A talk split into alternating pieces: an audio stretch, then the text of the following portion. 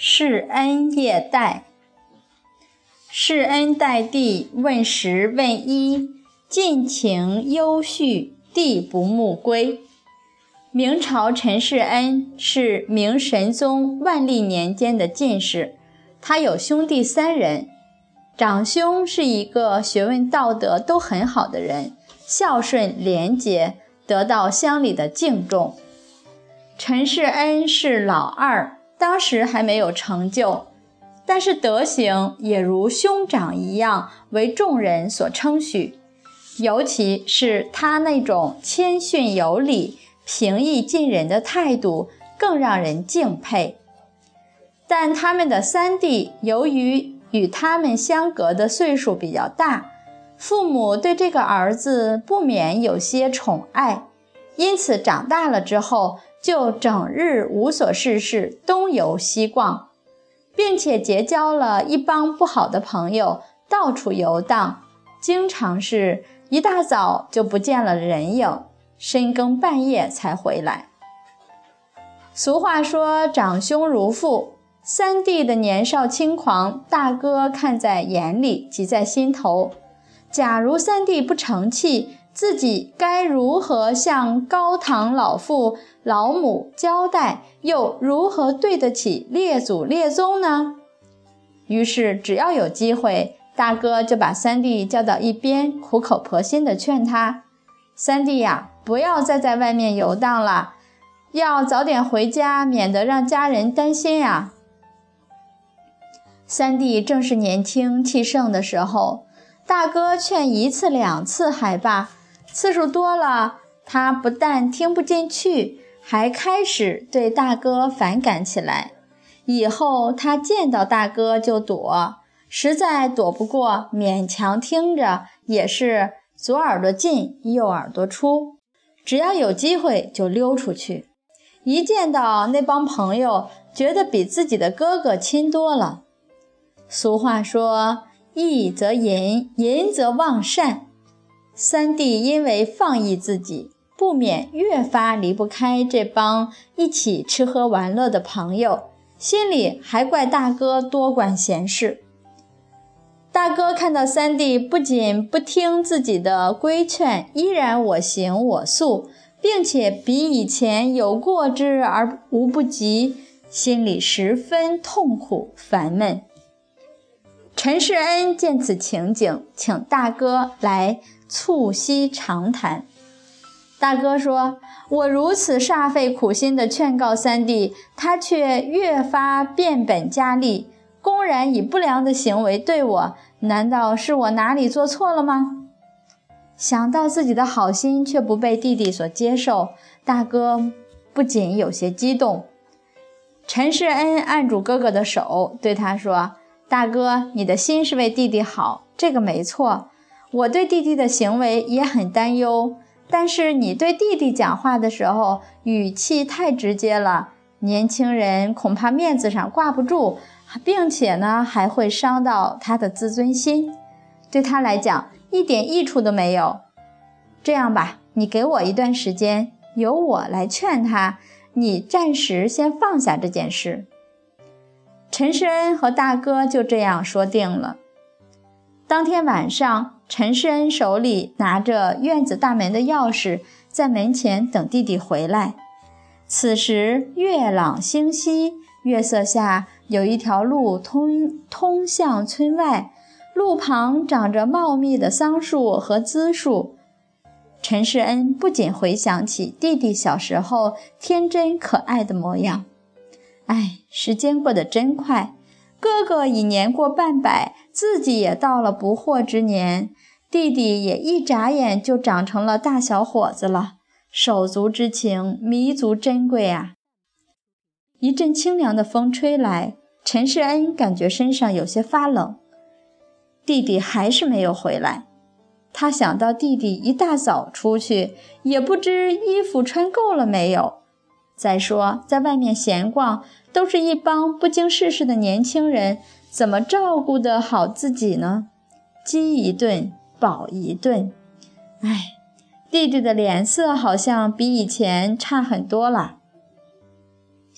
夜深人静了，家家户户都已歇息，人们都已进入了香甜的梦乡。陈世恩还在门外徘徊，他耐心地等待着弟弟。突然，在月光下，对面走来一个瘦长的身影。他根据身形判定是弟弟，高兴地说：“是三弟吗？”“啊，是二哥。”弟弟没有料到是二哥在等他，意外之下显得有点不知所措。“赶快进来吧，外面冷。”施恩看着弟弟走进院子，就亲自把院门关起来。并且把锁锁上。弟弟以为二哥开始要教训他了，没想到耳朵边却传来二哥亲切的问候：“你吃晚饭了没有？冷不冷？”“哦，吃了，不冷。”弟弟说完，就急急忙忙地回到自己房间了。第二天一大早，弟弟又溜出去了。仍然是一整天也没有回来。陈世恩和前一天一样，晚上仍在院子门口等弟弟。弟弟没想到二哥又在等他，不免有些心虚，站在院子外不好意思进来。陈世恩笑着说：“自己家门都不进了吗？进来吧，我好我好锁门。”弟弟进门后，陈世恩照旧把院门锁好。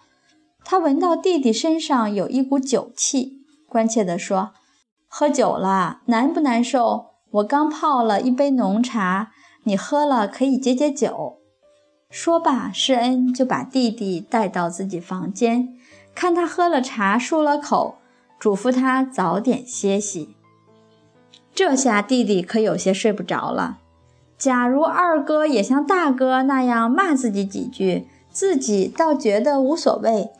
但是二哥却半点也没责怪自己。回想起自己在外面花天酒地的情形，弟弟觉得脸上有些发烧。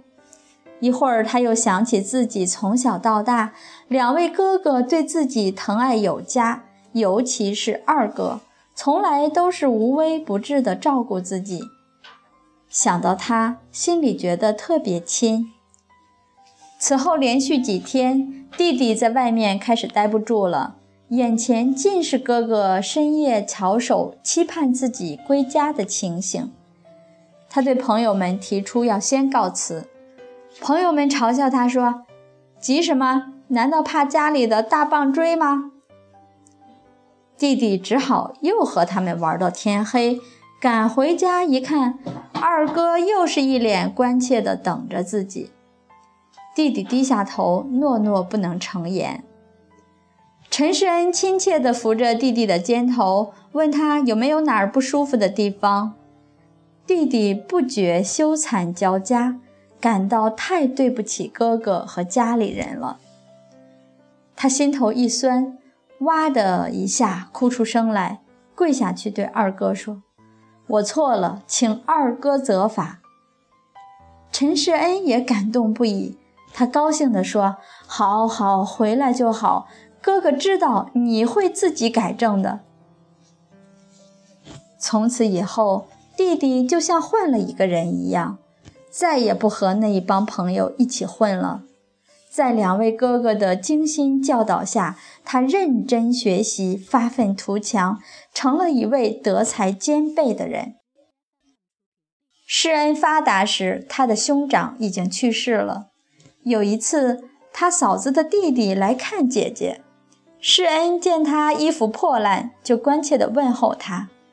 施恩的弟弟就问：“你为什么能对嫂子的弟弟这么好？”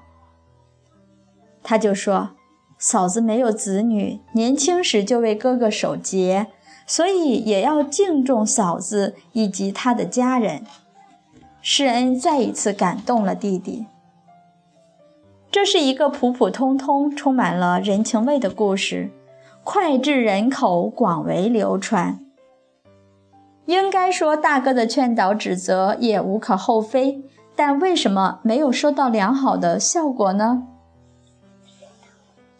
关键在于他在劝导弟弟的时候，只是以道理来说教，态度强硬，反倒让弟弟产生反感。而陈世恩则是用善巧方便的方法来感化弟弟。后人评价说，没有什么方法比这个更好的。最为难得的是，他天天在外等候，并不是心不甘情不愿，而是真诚的、发自内心的关怀等候他的弟弟，一点难色都没有。弟弟确实感受到兄长的那一片真情，心灵受到了很大的触动，而决心悔改。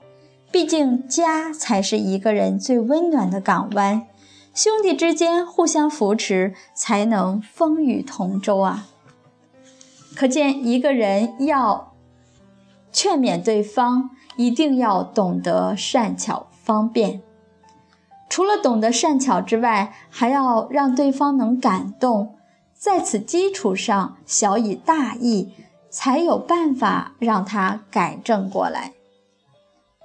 有一个女孩从小家里十分贫困，她也懂得节俭的道理。上大学之后，她觉得需要花钱的地方太多了，而手头的一点钱除了生活费外，几乎就没有什么剩余。暑假回家时，他帮着家里做生意，发觉平时有一个抽屉里经常有一些零钱，需要用的时候家里人就拿几张。到了晚上，大姐就会把抽屉锁起来。不知不觉，暑假过完了，第二天这个女孩就要到学校报到了。深更半夜的时候，她突然起了个念头，想到抽屉里去拿一些零花钱。但钥匙放在大姐贴身的裤腰带上，他趁大姐翻身的时候想去取钥匙，却弄出一阵阵响声，他吓得连忙躺下，心里一直打鼓到天亮。第二天收拾行李的时候，大姐把她半年需要的生活费递给他，他数了数，发现比以往多了一千元。那一瞬间，他几乎落下泪来。大姐晚上一定是醒了，也一定考虑了好久。